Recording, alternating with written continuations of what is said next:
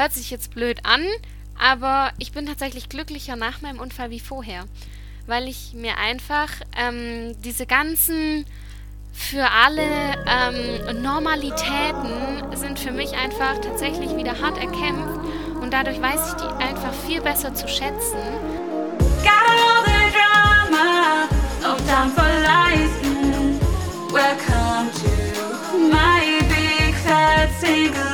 Cover girl, start your engines.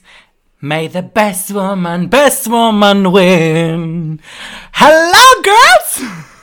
Hello, RuPaul Fake Nico. May the best woman win. Es ist lange, lange her, aber diese heutige Folge unseres äh, legendären Podcasts My Big Fat Single Life mhm. präsentiert heute wieder ein mhm. Interview. Endlich, endlich. Eure, eure Prayer wurden erhört. Mhm. Die Englein singen im Himmel sind zwar eher Vögel, aber okay. Und wir sind heute wieder am Start. Also wir haben heute einen sehr coolen Gast dabei. Oh, ich freue mich. Die liebe Steffi. Und Steffi sitzt seit ihrem Unfall 2014 im Rollstuhl. Sie ist Paraplegikerin. Das muss ich mal nachher fragen, ob ich es richtig ausgesprochen habe. Und ja, Steffi ist von heute, äh, von heute, von heute, von heute auf morgen hat sich eigentlich ihr ganzes Leben verändert. Sie hatte einen Unfall sitzt seitdem, wie gesagt, im Rollstuhl und wir reden heute mit ihr über ihr Leben im Rollstuhl, wie sich ihr Liebesleben dadurch eben auch verändert hat, generell das Leben sich verändert hat. Ja, welche Erfahrungen sie äh, seitdem sie im Rolli sitzt gemacht oh, hat. Ähm, und wie sie damit umgeht. Ich bin sehr gespannt, was wir da alles herauskitzeln werden später. Ich auch. Also das wird eine sehr, sehr gute Folge und ich finde auch, die Folge wird extrem interessant, weil ich manchmal auch das Gefühl habe, für gerade Menschen, die nicht im Rollstuhl sitzen, ist es ein Thema, wo man sich manchmal auch einfach unsicher ist, wie man die Person anspricht, wie man mit ihr redet, was, was für Wörter darf ich überhaupt benutzen, was ist da irgendwie schon wieder so angreifbar. Mhm. Weißt du, was ich meine? Ich, ich habe so eine Situation gehabt selber auch. Ich habe sowas auch mal ähm, gemacht. Ich habe auch jemanden gedatet, der ähm, recht auf dem rechten Bein äh, leicht ähm, äh, ein kürzeres Bein hatte auf der rechten ja. Seite als auf der linken. Und das ist auf jeden Fall ein sehr spannendes Thema. Und deswegen, liebe Leute, viel Spaß bei der dieswöchigen Folge My Big Fat Single Life mit dem Interview Dating im Rollstuhl. Viel Spaß!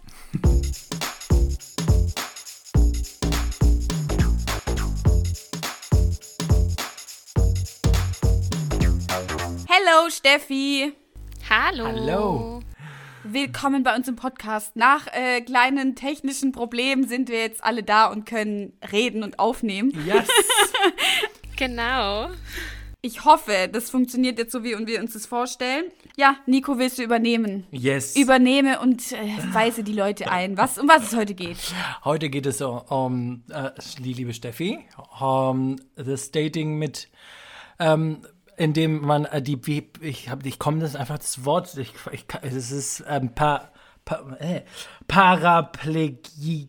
Paraplegikerin, oder? Steffi. Habe ich es richtig ausgesprochen? Ja, so heißt es im Fachjargon. Die meisten sagen einfach, ich bin querschnittsgelähmt. Das heißt, ich sitze im Rolli. Okay, so kann man es auch schön ausdrücken. Genau, also wir, wir, werden heute ein paar Fragen stellen von äh, in Bezug auf das Datingleben, wie was welche angenehmen oder auch unangenehme Parts eventuell da, es dabei gibt. Ähm, was äh, jetzt mit deiner Beziehung, du, die, die Steffi ist jetzt in einer Beziehung seit wie vielen Jahren? Ich weiß nicht seit wie vielen Jahren, aber eine Weile auf eine jeden Weile, Fall. Eine Weile, Und Sie ist nicht Single wie wir, sagen wir es so.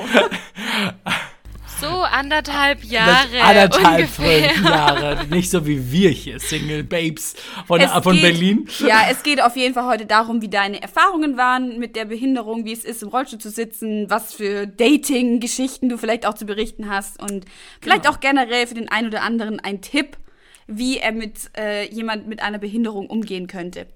Richtig. Genau. Und wir würden jetzt zu der Definition kommen, oder? Äh, nee, lass uns mit den Icebreaker-Fragen okay, anstellen ja. und lass uns doch einfach mal sagen, Steffi, wie wär's, wenn du mal kurz übernimmst und den Menschen sagst, wer du bist, wo du herkommst, was du so in deinem Leben gern machst? Ja, hi, ich bin ähm, Steffi, ich bin 27 Jahre alt, ähm, lebe im wunderschönen Schwarzwald. Ähm, am liebsten verbringe ich meine Zeit entweder mit meinem Pferd und meinen Tieren oder natürlich mit meinen Freunden. Ähm, ja, und ich führe eigentlich ein ganz normales Leben, wie du auch. Wir haben heute so, wir haben heute ein bisschen technische Probleme, aber ich würde behaupten, du hast am Ende gerade gesagt, auch im Rolli, oder? Gut, Nico, willst du die Icebreaker-Fragen raushauen? Yes. Icebreaker.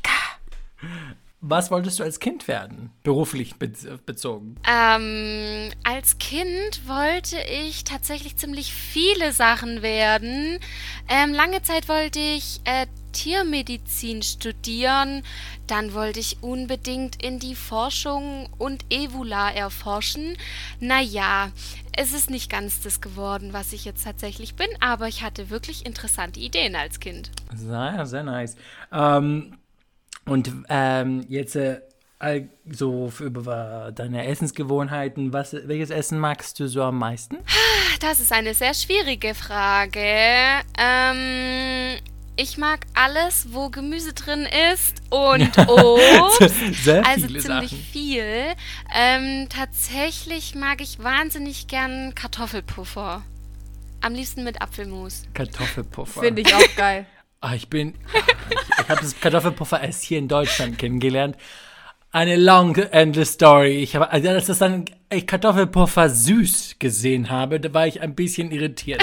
Da war ich, da war ich raus. Sorry, Was? nicht mein Fall. Nico, Kartoffeln kann man mit allem essen, aber gut, ist eine andere Genau, Geschichte. Oh. genau. Geschmäcke, Geschmäcke gibt's. So, was ist die dritte Frage? Ja, dritte Frage. Gibt es Sachen, die dich nerven im normalen Alltag?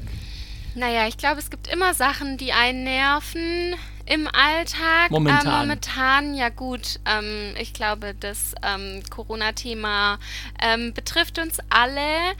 Ähm, es ist ja für mich, denke ich mal, genauso Ja. einschränkend wie für alle anderen.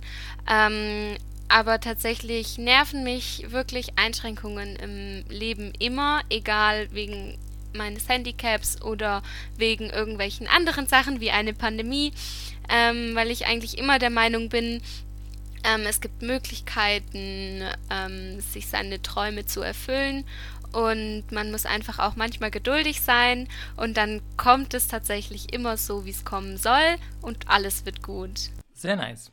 Jetzt wollten Danke. wir nur noch das Liebeslied hören, oder? Welches, welches Lied über die Liebe findest du am besten?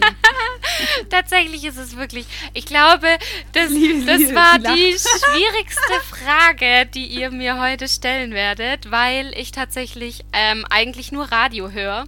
Ähm, heute Morgen, als ich gearbeitet habe und mal ein bisschen Radio nebenher lief, kam tatsächlich von Mark Forster übermorgen und dann dachte ich, naja, komm, nehme ich einfach das. Das ist ein schönes Liebeslied und dann nehme ich einfach Von, das. von Mark Forster. Sehr schön. Sehr random.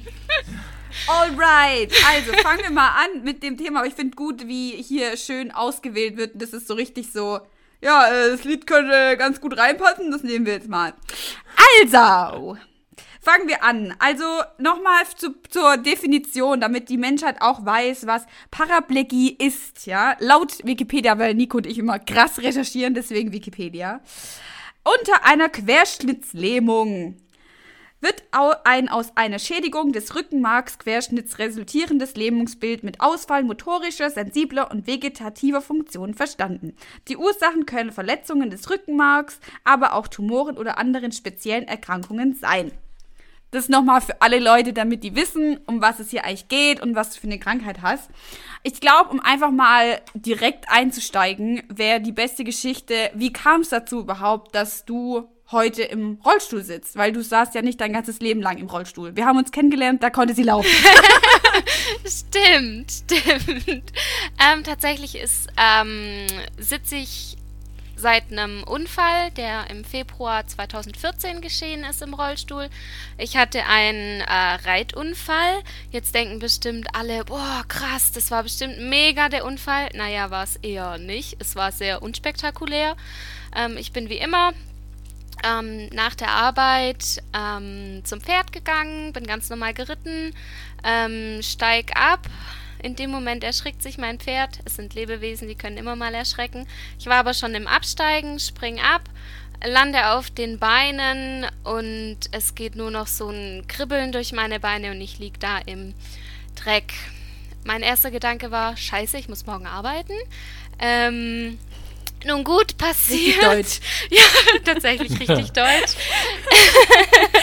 ähm, ja, dann lag ich da. Das Blöde war natürlich, das Handy war in der Putzbox und nicht in meiner Tasche. Es war ein Stall, in dem kein Mensch abends noch da war. Das heißt, ich lag allein.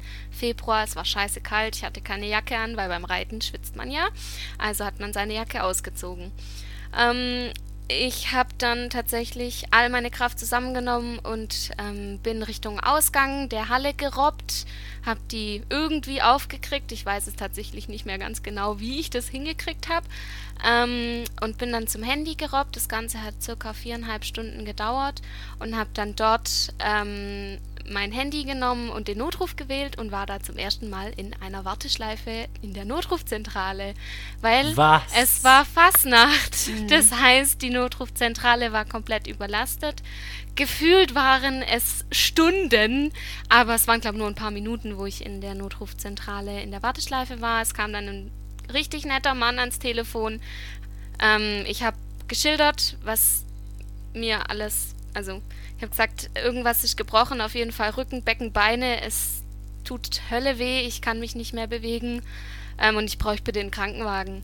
Da meinte der ja, ob die Person denn ansprechbar wäre. Sag ich, ja klar, Sie reden mit mir. Können Sie denn jetzt einen Krankenwagen holen? Oh Mann. Oh. Geiler Mann. Also es war wirklich ein richtig netter Typ und der hat dann tatsächlich auch den Krankenwagen geholt. Ähm, war am Telefon, weil der Stall hatte keine Adresse. Somit habe ich nur beschrieben, wo ich denn bin.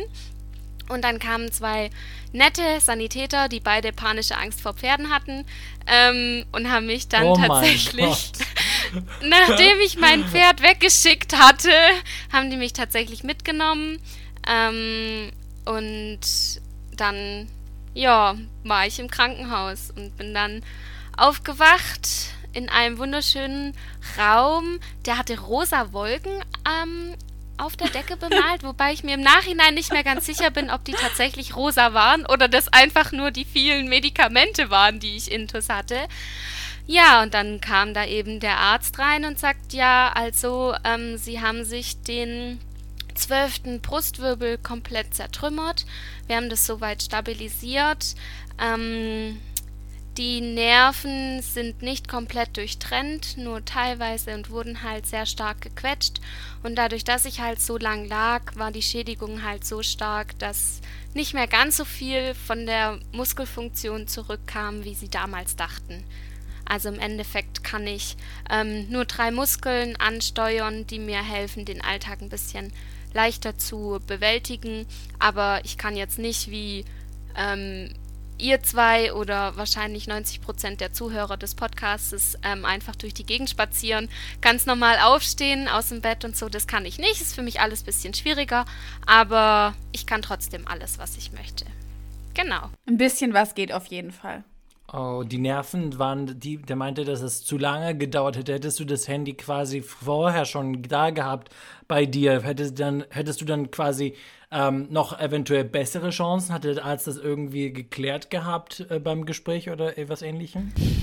Die Chancen wären wahrscheinlich besser gewesen, aber sagen kann es einem keiner. Und ich bin der Meinung, ähm, das Leben besteht nicht darin, sich zu fragen, was wäre, wenn, sondern für mich besteht das Leben ja, ja. darin, einfach zu sagen, das ist es hier und jetzt und wie kann ich das Beste draus machen. Deswegen habe ich mir darüber tatsächlich nie ja. Gedanken gemacht. Ich habe aber tatsächlich jetzt immer, ich habe daraus gelernt, immer ganz brav mein Handy bei mir, wenn ich reiten bin. Genau. ja. Hier immer die handigen, handysüchtigen Freunde wurden davor immer gejudged, will ich mal nur dran erinnern. Nein, Spaß. ähm, du hast ja zu der Zeit, hast du ja noch studiert. Und ich, ich meine, mich erinnern zu können, dass du damals Single warst, als es passiert ist. Ähm, wie war denn für dich so die Erfahrung, ähm, nachdem du deinen Unfall hattest, auch wieder einfach in diese ganze Dating-Welt, wollte ich gerade sagen, World einzutauchen? Also äh, bist du da einfach rangegangen, hast gesagt, ich klar, muss ich offen kommunizieren, dass ich im Rollstuhl sitze? Oder wie, wie geht man das an und wie haben die Leute reagiert? Also tatsächlich macht man sich da am Anfang direkt nach dem Unfall jetzt noch nicht so die Gedanken. Ähm, aber natürlich, ähm, irgendwann, ja, ich habe da studiert und ähm, klar, ich bin auch direkt wieder ins Studium eingestiegen. Aber tatsächlich hat es schon viel früher angefangen, sich wieder darüber bewusst zu werden, wie wirkt man denn auf ähm, Männer oder auch Frauen, ähm, wenn man jetzt im, im Rollstuhl sitzt, ist man denn da noch attraktiv etc. Nur man, da habe ich es als Frau tatsächlich, glaube ich, mal ein bisschen einfacher, denn es gibt nicht ganz so viele Frauen, die im Rollstuhl sitzen wie Männer. Also war zumindest meine Erfahrung. Ich war tatsächlich in meiner Reha-Zeit, ach, da waren wir vielleicht maximal 10% Frauen und der Rest waren alles Männer. Da wurdest du natürlich schon umgarnt von den Männern. Ähm, ma manchmal ähm, war das ganz schmeichelnd und manchmal dachtest du so, okay, das ist mir jetzt gerade too much. Ich verarbeite gerade hier noch, dass ich jetzt im Rolli sitze. Jetzt, ähm, hm. Außerdem bist du so 10 oder 20 Jahre älter. Das muss jetzt auch nicht unbedingt sein. Ähm, aber es war tatsächlich auch ein gutes Gefühl, einfach zu sehen, so, ey, du bist einfach trotzdem noch attraktiv und vielleicht auch für manche Menschen gerade deswegen attraktiv, weil sie dich dann eben als starke Persönlichkeit sehen, einfach weil du deinen Alltag relativ selbstständig meisterst etc. Ähm, als ich dann wieder ins Studium eingestiegen bin, war dann natürlich ähm, ja, waren keine Rollifahrer um mich rum, sondern nur normale Menschen also naja, Fußgänger sagen wir Rollifahrer tatsächlich dazu. also war ich umgeben von Fußgängern ähm, und ich war tatsächlich die erste Rollifahrerin in meinem Campus und ähm, es war natürlich schon spannend, weil ich dann sozusagen den Weg geebnet habe für andere Leute mit eher sichtbaren Handicaps und ähm, Rollifahrern tatsächlich. Und da war es eigentlich eher positiv meine Erfahrungen. Also meine Kommilitonen haben mich tatsächlich wirklich richtig gut akzeptiert. Ich habe die Erfahrung gemacht, dass Menschen, die mich nach meinem Unfall kennengelernt haben, besser mit der Situation zurechtkamen, weil sie mich so kennengelernt haben. Wie Leute, die mich vorher schon kannten, die hatten oft einfach Probleme, weil sie nicht wussten, wie sie mit mir umgehen sollen. Und die haben tatsächlich oft eher gesehen, was alles nicht mehr geht. Und Leute, die mich mit Rolli kennengelernt haben, die haben eher gesehen, was denn alles noch geht. Das heißt, die haben mich einfach mitgenommen ja. und dann sind wir in irgendwelche Diskos und wenn da Stufen waren, naja, dann haben sie mich halt mal kurz geschnappt. Da gab es dann auch so Situationen, wenn sie dann ein bisschen schon betrunken waren, ähm, haben sie vielleicht vergessen, dass die Räder okay, sich Mann. drehen und meinten dann, sie müssten mal einer rechts, einer links an den Rädern halten und mich hochheben und haben mich oh. mitten auf die Tanzfläche ausgekippt. Ich glaube, das werde ich nie vergessen. Alter. Aber es war einfach lustig. Wir haben Alter. drüber gelacht und ich bin wieder in den Rolli reingeklettert und wir hatten einen lustigen Abend. Also von dem her finde ich es viel besser, Leute kennenzulernen, ähm, die einen tatsächlich nur mit Rolli kennen, weil dann gehen die einfach viel offener damit um. Man muss selber offen damit umgehen. Ja, Genau. Wie, ähm, wie war das dann beim Feiern? Also ich kann mir das, ich glaube, ich, wenn, also, oder ich glaube, viele Leute würden jetzt denken, oh mein Gott, die haben gerade hier die Rollstuhlfahrerin in den Club rausgeschmissen. Dann sind ja bestimmt alle voll so schockiert. Findest du, dass sich jetzt mittlerweile dann da auch mehr Leute, also ich will jetzt nicht sagen, mehr Sorgen machen, aber dass dadurch, dass man ja offensichtlich krank ist, ist man da manchmal auch unter so einem Schutzschild, oder? Ja, also, tatsächlich. Also, ähm, man wird immer so ein bisschen mit Samthandschuhen angefasst und bekommt wahnsinnig viele Drinks spendiert, ähm, weil alle Leute das irgendwie cool das finden. Vielleicht doch Rollifahrer werden? Nur so, ich nehme einfach von der Charité einen raus. einfach so. Ja, tatsächlich. Und also ich hatte wirklich eher die Erfahrung gemacht, dass die Leute natürlich offen sind. Klar, es gibt auch Leute, die finden es scheiße, aber die sprechen mich da nicht an, die gehen mir einfach aus dem Weg und dadurch merke ich das gar nicht, dass es negativ behaftet ist. Für mich war das tatsächlich immer eher positiv behaftet. Und wie war das dann? Weil ich kann mich ja noch daran erinnern, wenn ich jetzt mal so das Bilde-Team machen kann, aber du warst ja dann auch auf ja. Tinder, glaube ich, noch oder auf irgendwelchen Dating-Apps. Wie hast du da direkt Bilder reingestellt, wo man dich auf dem Rolli oder im Rolli gesehen hat? Oder war das dann eher so was, was dann im Gespräch nachher rauskam oder wie haben da die Leute reagiert? Also tatsächlich hatte ich es nicht auf den Bildern direkt am Anfang, weil das, denke ich mal, schon eher abschreckend gewesen wäre. Ähm, Im Gespräch habe ich es aber immer relativ schnell dann gesagt und ähm, da waren tatsächlich die ähm, Reaktionen unterschiedlich, von dann auf einmal keine Antwort mehr hin zu, okay, krass, aber ich kann es mir überhaupt nicht vorstellen. Danke für das nette Gespräch, bis hin zu, wow, cool, ich will dich unbedingt kennenlernen.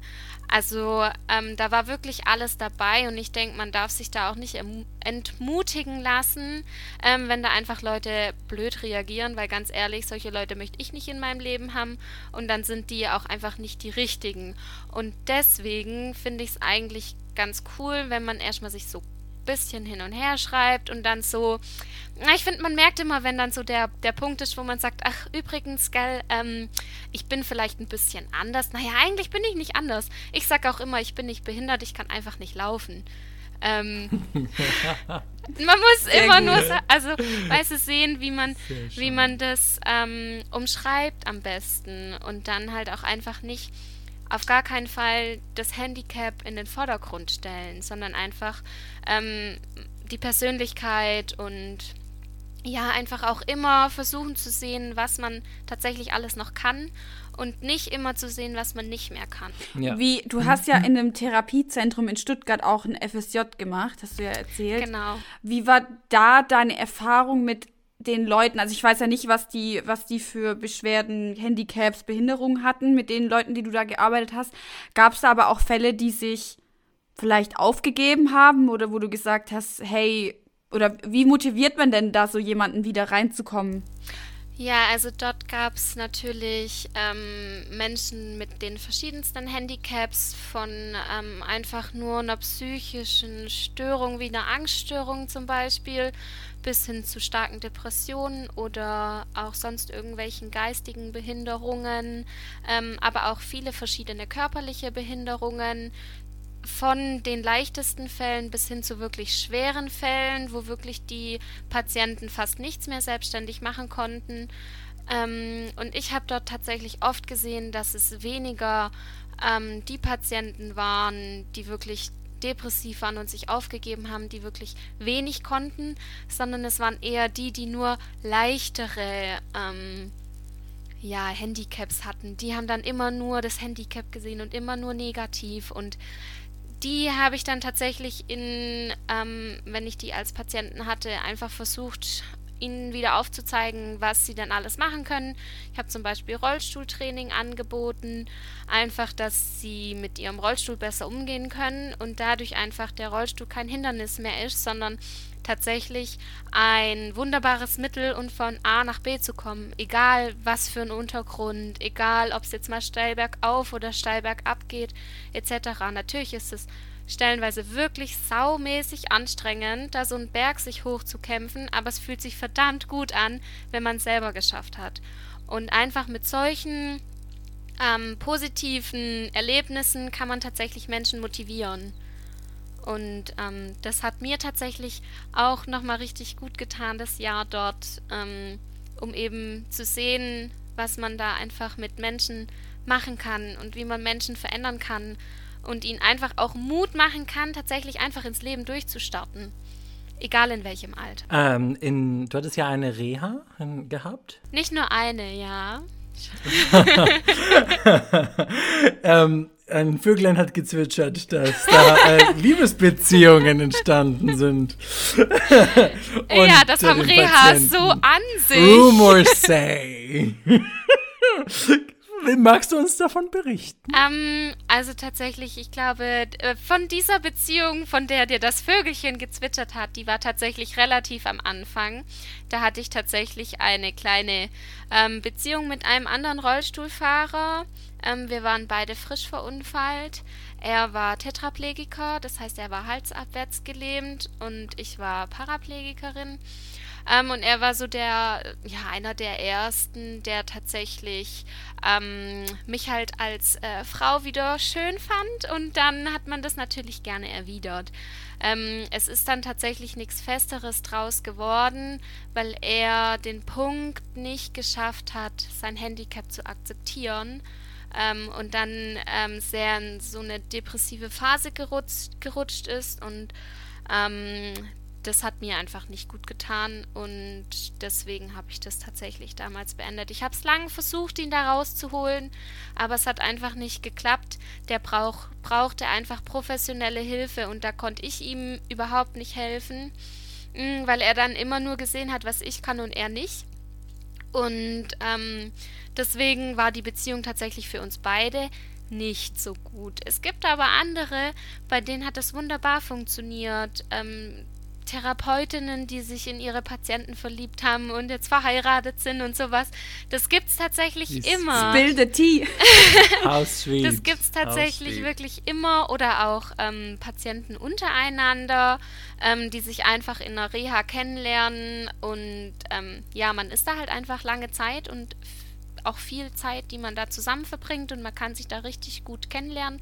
Und deswegen finde ich tatsächlich auch so Rehas nicht nur für die körperliche Gesundheit, sondern eben auch oh, für, für, die, die Seele. Seele. richtig gut. Genau. Ah, mhm. sehr schön. Und wie, was würdest du jetzt sagen, ähm, für dich, also glaubst du, jemand, der jetzt eine Behinderung hat, wird in einer Beziehung mit jemand anderem, der auch eine Behinderung hat, besser verstanden als mit jemand, der jetzt, wie du sagst, ein Fußgänger ist und da jetzt gar nicht irgendwie mitfühlen kann? Oder was sind da deine Erfahrungen? Also ich denke, es hat beides seine Vor- und Nachteile. Natürlich kann jemand, der in der gleichen Situation ist oder war, also auch ein Handicap hat, kann der natürlich mit ähm, ein bisschen besser verstehen, wenn man jetzt zum Beispiel mal einen Scheißtag hat und mal irgendwas nicht funktioniert, dann kann der da viel besser mitfühlen. Ein Fußgänger wiederum hat natürlich den Vorteil, der kommt an Sachen hin, an die ich nicht hinkomme. Das heißt, er kann mir von oben die Sachen runterholen. Oder wenn mal doch der Weg zu steil ist und ich nicht mehr kann, kann er mich da einfach unterstützen. Ähm, für mich kommt es da tatsächlich eher einfach auf ähm, den Mensch selber an und nicht unbedingt hat er jetzt ein Handicap oder nicht. Ähm, das muss tatsächlich jeder selber für sich entscheiden, ob er das möchte oder nicht, ob er das kann, die Behinderung einfach nach hinten anzustellen und den Mensch in den Vordergrund zu setzen. Mm, oder ob man tatsächlich sagt, nee, mir ist es einfach viel lieber, wenn mein Gegenüber ähm, einfach auch die Erfahrung mit dem Handicap gemacht hat und mich da besser versteht, dann super, dann, dann sollen das die gerne machen. Ähm, ja, also mein Partner ist jetzt Fußgänger und ich bin damit super zufrieden. A anderthalb Jahre meintest du, seid ihr schon zusammen? Ja, ungefähr. Wir, wir okay. sind da. Pass auf, dass Nico ihn dir nicht wegschneidet, ja. viel Interesse Ist wieder heute So eine heiße Schnitte, hör mal. ei, ei, ei. naja, natürlich, das Auge ist mit.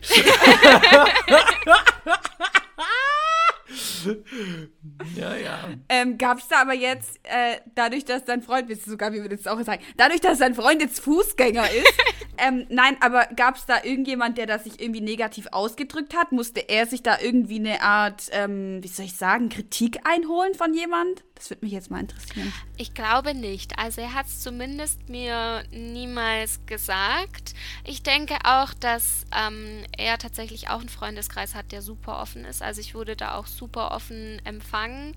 Ähm, was dann natürlich hinter hervorgehobener Hand gesprochen wird, kann ich natürlich nicht sagen. Ähm, ich weiß, dass es in einer vorherigen Beziehung tatsächlich Bedenken der Eltern gab. Ähm, ja, aber jetzt tatsächlich ähm, mit meiner jetzigen Beziehung weiß ich tatsächlich von nichts. Wie geht man das selber dann damit um, wenn du jetzt gerade erzählst, dass es in der vorherigen Beziehung Bedenken gab von den Eltern? Ist es dann was, wo du dann sagst, okay, ich, ich, ich gebe da jetzt nicht so viel drauf? Oder wie ging es dir da in der Situation? Wie überkommt man das? Wie kommuniziert man das mit seinem Partner? Also ist ja auch was Wichtiges. Ja, also ich finde, es ist ganz wichtig, einfach über alles offen zu sprechen. Ähm, wir haben das dann auch offen thematisiert. Ähm, die hatten einfach Angst, dass ich dem ähm, nicht das geben kann, was er möchte. Also dass ich einfach nicht aktiv genug sein kann, um, um ihm seine ganzen Wünsche wie was weiß ich, irgendwelche Extremsportarten ähm, einfach nicht mit ihm erleben kann. Ähm, da wäre ich ja auch nicht dabei. also, da ich als Fußgänger auch nicht dabei. Als Fußgänger auch nicht dabei. Ja, und einfach so, ähm, die hatten einfach Angst, dass er ähm, in der Beziehung in, behindert wird sozusagen. Ähm, und oh das haben wir dann aber tatsächlich offen kommuniziert und offen besprochen und konnten denen dann auch so ein bisschen die, die Ängste nehmen. Es war jetzt auf jeden Fall nicht der Grund, warum es nicht gehalten hat, dass die Eltern ähm, da ihre Bedenken hatten am Anfang. Am Ende waren sie natürlich Ach. auch, ähm, ja, nicht, nicht mehr so mit ähm, Bedenken behaftet. Genau. Ja, es ist manchmal krass, weil meine Schwiegereltern immer so drauf sind, manchmal, dass man auch wirklich den alles irgendwie passend zu machen. Furchtbar, ich kenne das aus Griechenland. Oh mein Gott, ey. mein Big Fat Greek Wedding. Big Fat Greek Wedding. Du meintest vorhin, dass du immer noch reiten gehst. Ja, tatsächlich. Ja. Wie, wie, wie ist das? Wie, wie, wie oft machst du das? das Hobby noch? Ähm, ich habe ein eigenes Pferd und sitze oh, oh, oh somit okay. tatsächlich Sidefact, Sidefact. Ist mir, ist mir untergegangen, sorry. Nee, alles, alles gut. Tatsächlich ähm, habe ich ähm, nicht direkt nach meinem Unfall wieder ein Pferd gekauft, sondern habe da von einer ähm, ganz lieben Freundin beziehungsweise der Frau meines besten Kumpels. Ähm, die hat mich tatsächlich, ich glaube, ich war maximal eine Woche nach der Klinik zu Hause, hat die mich einfach geschnappt und hat gesagt, ach, sie hat da eine Freundin, die hat ein ganz braves Pferd und da setzen wir dich drauf. Und ich total wirklich, ohne drüber nachzudenken, saß ich da auf dem Pferd und es war ein wundervolles Gefühl und dann ging es ans Absteigen und dann dachte ich so, oh scheiße.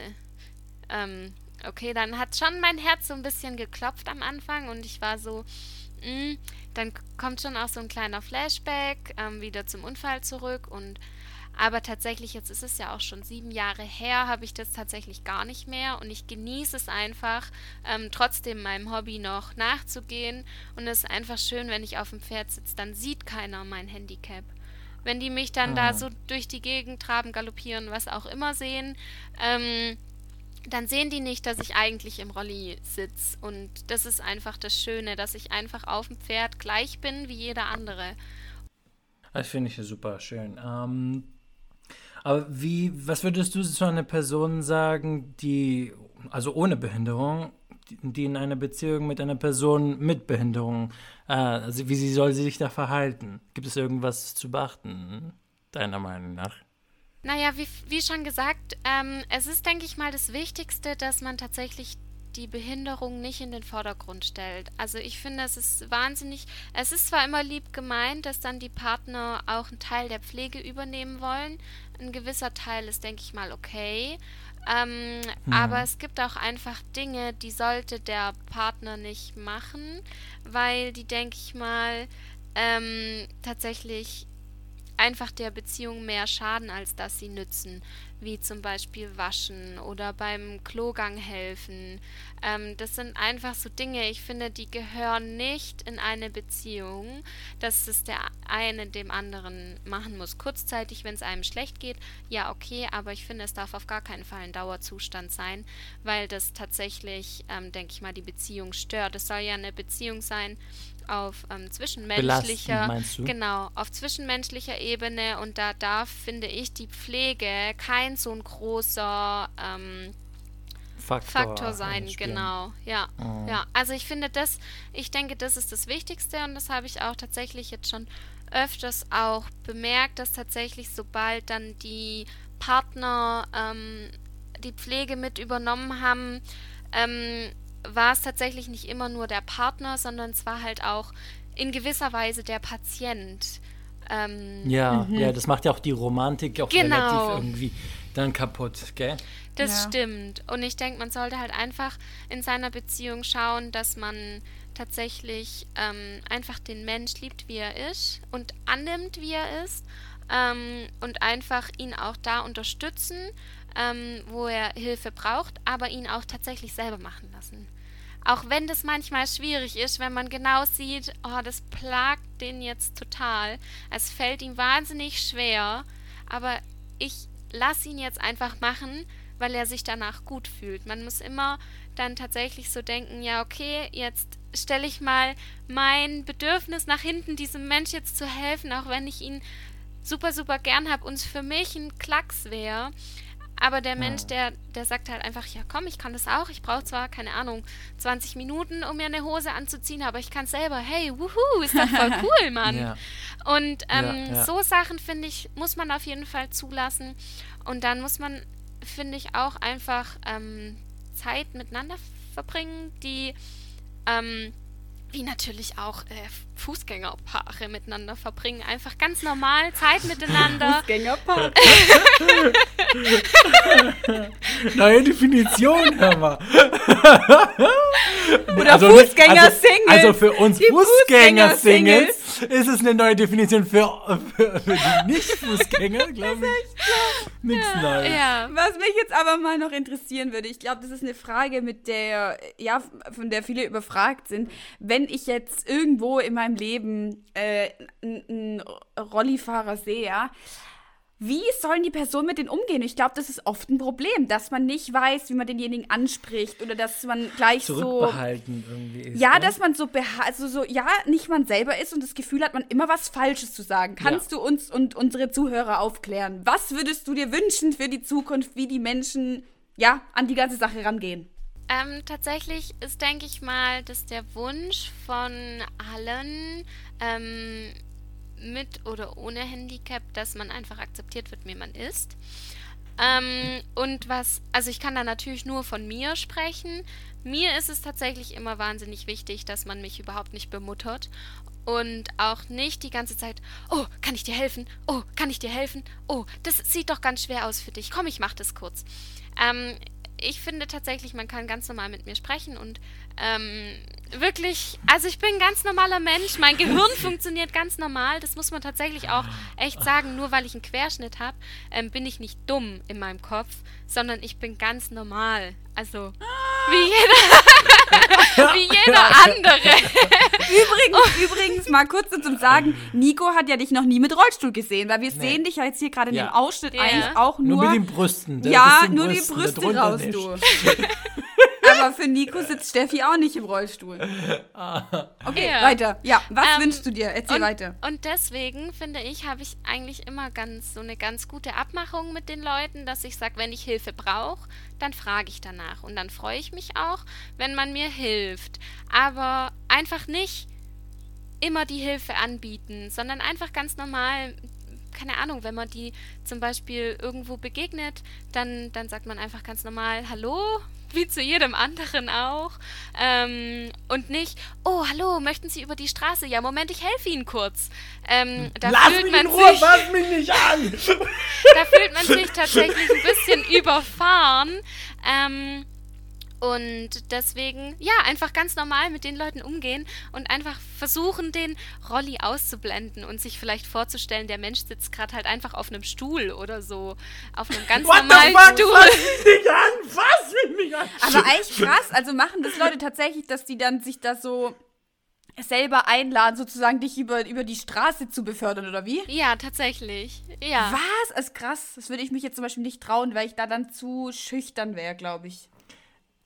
Also, weißt du, wie ich meine? Ja, ja, ja, das ist, ähm, ich glaube, das hat auch einen Unterschied ein bisschen noch das Stadt mit ein bisschen ländlichen Leben. Ich ja, denke, Leute, wenn es so ein bisschen dörflicher wird, dass, dass es noch nicht so ähm, Routine oder Alltagsangelegenheit ja. ist und dass es noch, noch so aber von der anderen Seite hat es auch positive Sachen, weil das, sich diese Gemeinde etwas kleiner ist und dass die Leute sich halt besser kennen, weißt du? Aber dieses ähm, Bevormunden oder dieses mhm. Mutterhafte, das ist halt, glaube ich, schon anstrengend auf lange Sicht.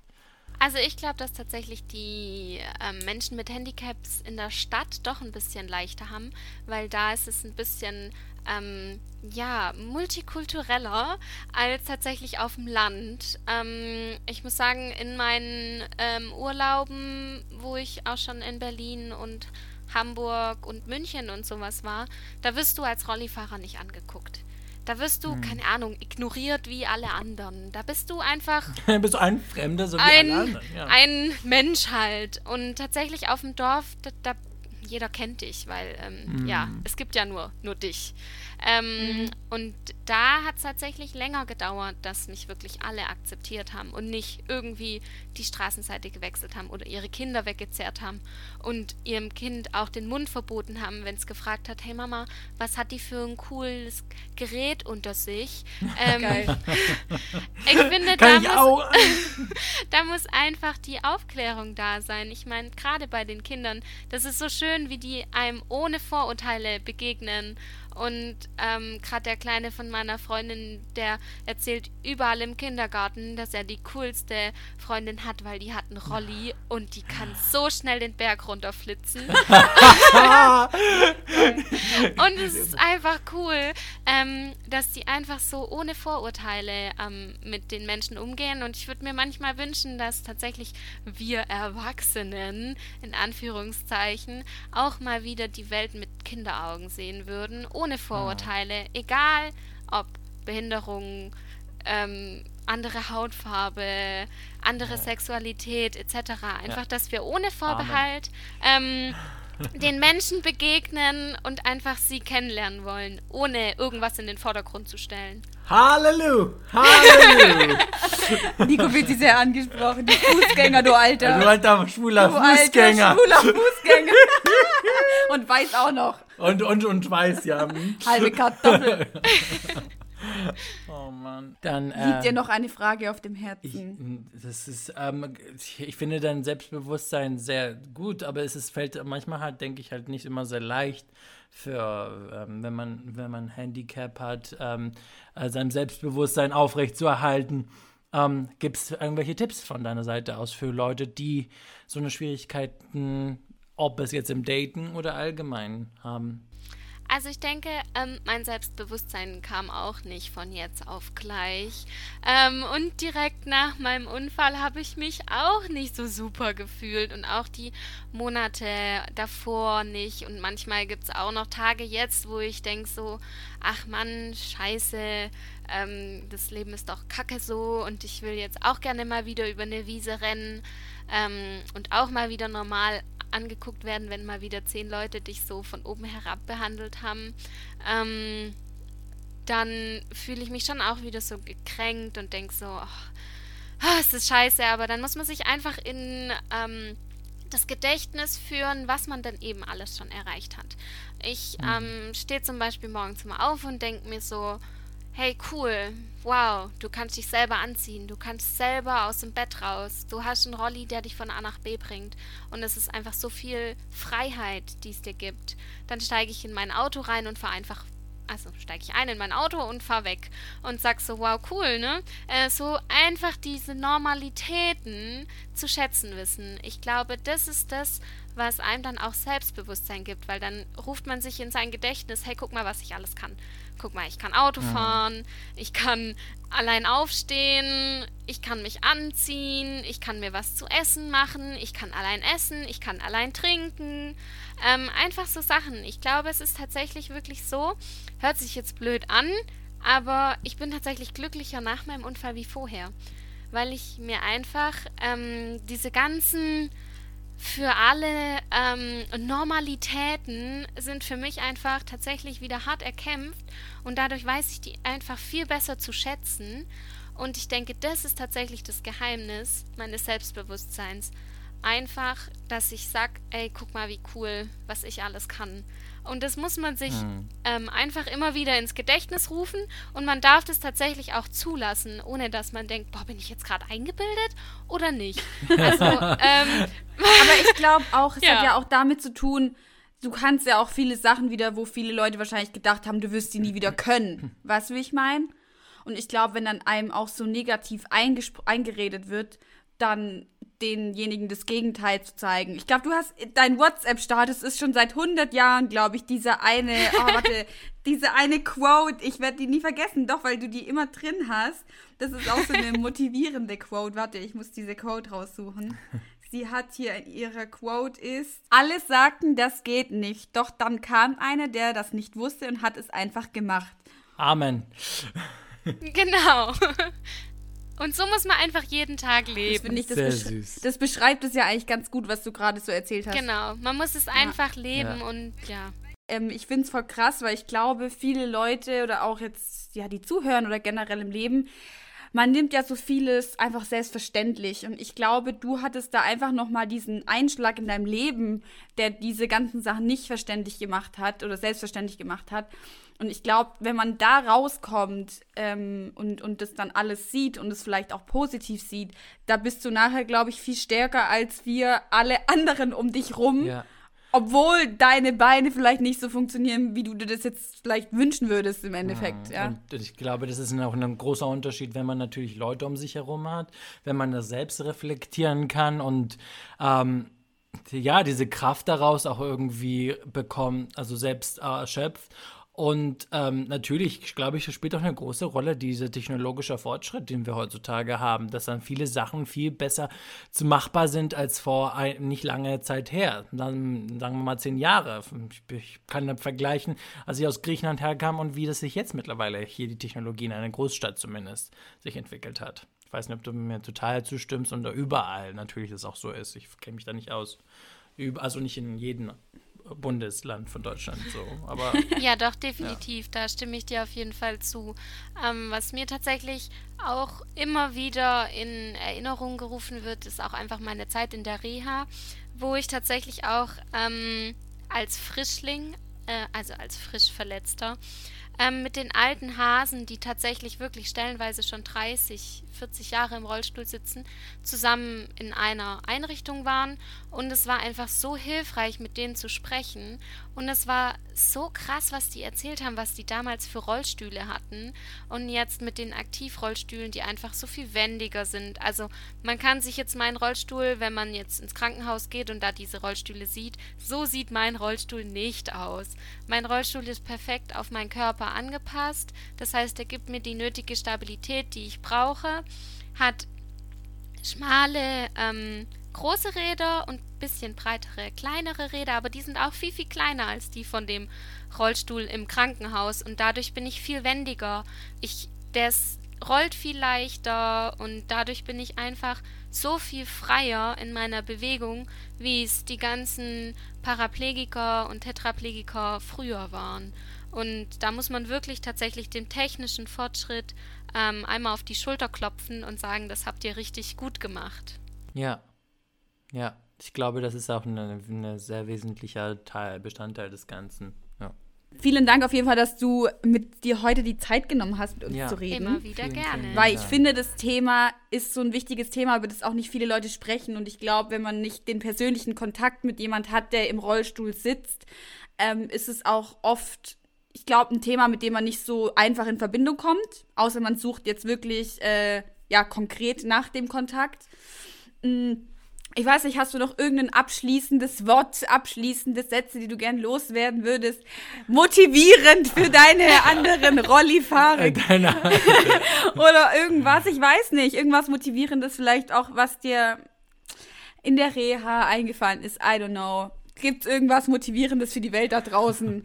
oder ob es äh, mit dem, äh, was zu tun hat mit dem Dating. Ja, mit, was? äh, ich meine, jetzt, äh, Hoffnung. Wie? Das ist eine gute Frage. weil- Komm, ja, Nico, ja. was wäre dein Dating-Tipp für uns zwei hoffnungslose Single-Fußgänger?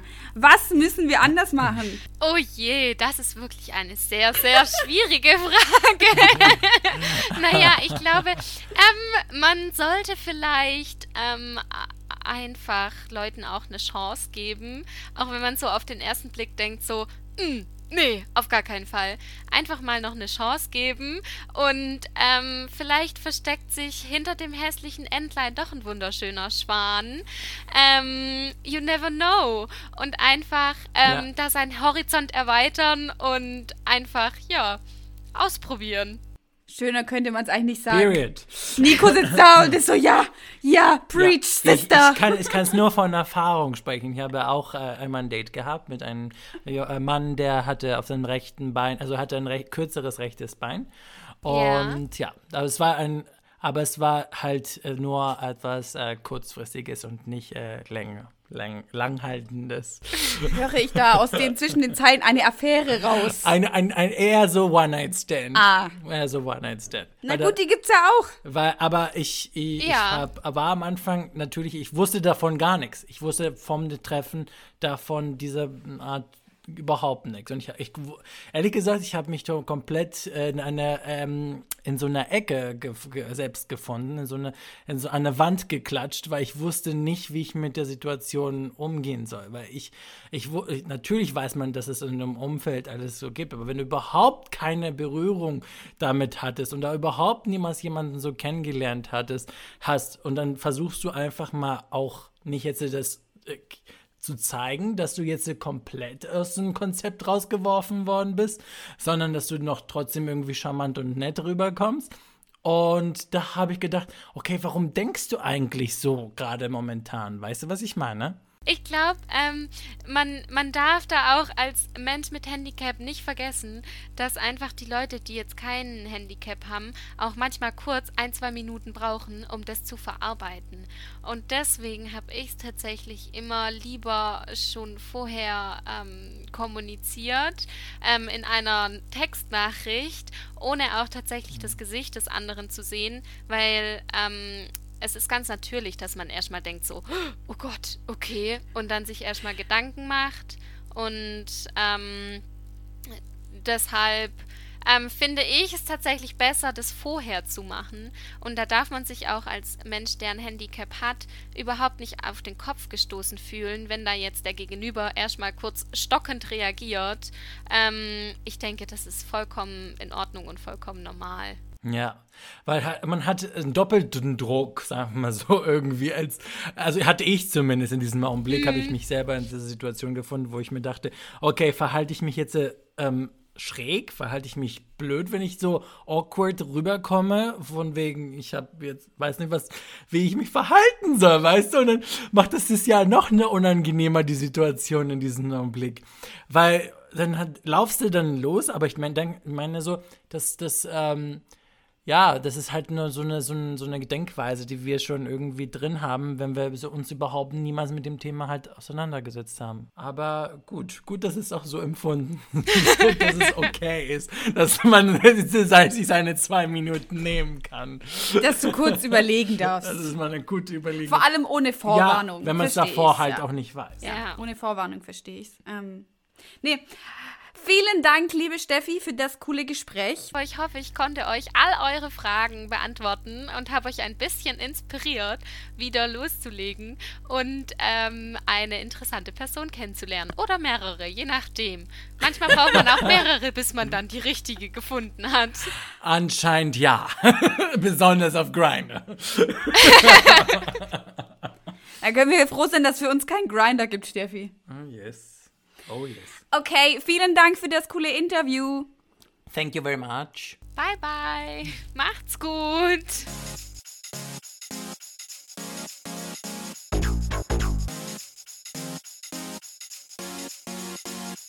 So, Nico, das war das Interview mit Steffi. Yes. Wie, wie war es für dich?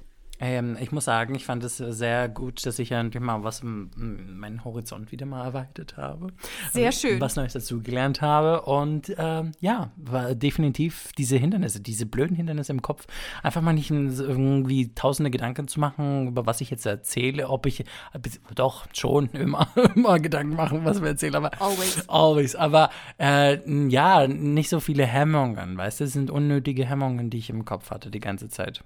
Ja, ich glaube auch oft fühlen sich Leute eher ähm, angegriffen, die gar nicht selber in der Situation sind, dass sie äh, die Behinderung haben, sondern es ist eher die Außenwelt, die das dann immer so kritisiert und wie sie dann so sagt, so ja, die Fußgänger, hahaha, und dann finde ich es irgendwie auch witzig, weil klar, wir, wir sind ja dann irgendwie auch anders für die Rollifahrer. Also ich glaube, das Ja. muss man ja auch mal sehen, dass wir ja dann sozusagen auch äh, Fußgänger. die Fußgänger und was anderes sind.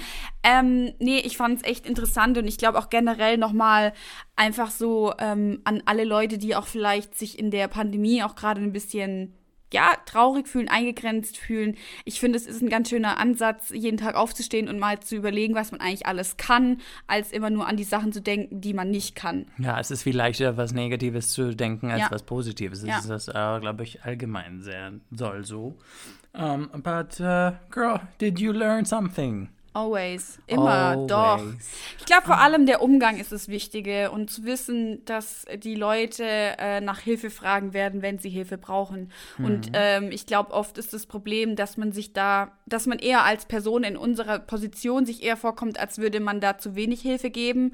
Aber wie sie gesagt hat, ich glaube, man wird um Hilfe gebeten, wenn Hilfe gebraucht wird. Und ich glaube, diesen, diesen Punkt zu akzeptieren, ist, glaube ich, ganz wichtig. Und auch zu akzeptieren, dass da ein Mensch sitzt, der ganz normal denken kann, nur im Rollstuhl einfach sitzt. Also alles andere ist gleich. Und ich glaube, das ist ein wichtiger Punkt, den man, ja, sich im Kopf behalten sollte. Da, Gaspasa.